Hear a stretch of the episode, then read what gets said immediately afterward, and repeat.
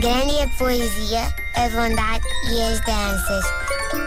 Mas o pior do mundo são as crianças.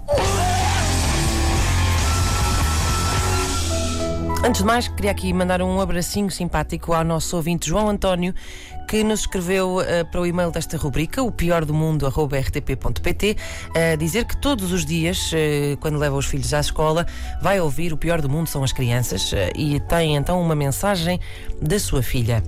Olá, sou a Joana, tenho 9 anos e gosto muito do vosso programa. Cumprimentos. Cumprimentos, disse o pai António, o pai João António, claro, que as crianças são umas pessoas que não têm maneiras nenhumas. Eu invejo-as um pouco, por isso. Uh, em que é que eu não invejo as crianças? Várias coisas. Uh, mas hoje vamos falar de uma em particular, que é ranho.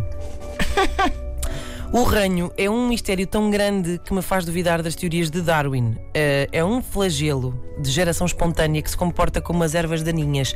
Podes tentar travá-lo, mas ele volta sempre. Criança que é criança, funga de outubro a março. Parecem uns pequenos pirilampos mágicos, sempre ali com uma gosminha a cintilar, só que não é na ponta do rabo, é assim na narina. Bom, às vezes corre para a boca. Assim. Pirilampo mágico é na ponta do rabo. É, não é uma antena Ah, que pois é, têm era a antena. Pois é, pois é, pois é. Não estou bem da cabeça. Desculpem. Desculpem. Mas está bom, está bom. Bom. Queremos mesmo fazer com piadas com pirilampos e defeito. Não. Bom. Ah, ok. o grande problema é que, como sempre, as crianças revelam muita imaturidade no que toca a lidar com os próprios, seus próprios fluidos e secreções ah, e são pura e simplesmente incapazes de se livrar do ranho que elas próprias, próprias produzem. Ah, elas, as crianças são como aquelas pessoas muito estranhas, muito bizarras, que aparecem naqueles programas do TLC, não é? Que acumulam, acumulam, acumulam e depois não conseguem deitar nada fora. Não, não, não conseguem. Tem que haver uma intervenção. Ah, senhor, deite lá esse móvel. Não.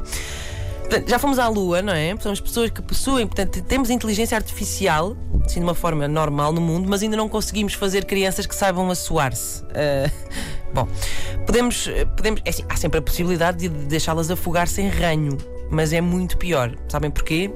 Filosofia básica, meus amigos. Ranho acumulado tende a evoluir para doenças. Crianças doentes dormem mal, logo, ranho é igual a passar noite em claro. Simples como isto. Ou seja, temos de ser nós, pais, a extrair a peçonha da criança, qual mineiro chileno, correndo o risco de ficarmos presos numa canta catacumba viscosa. Ah, e, como é, e como é que se faz isto? Perguntam vocês. As pessoas com filhos que nos estão a ouvir já estão assim com um sorrisinho assim a pensar, "Hum, sei bem do que estás a falar.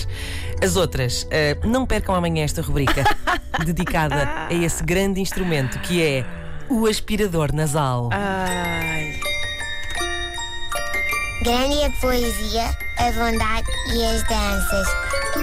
Mas o pior do mundo são as crianças. Vai haver agora, amanhã.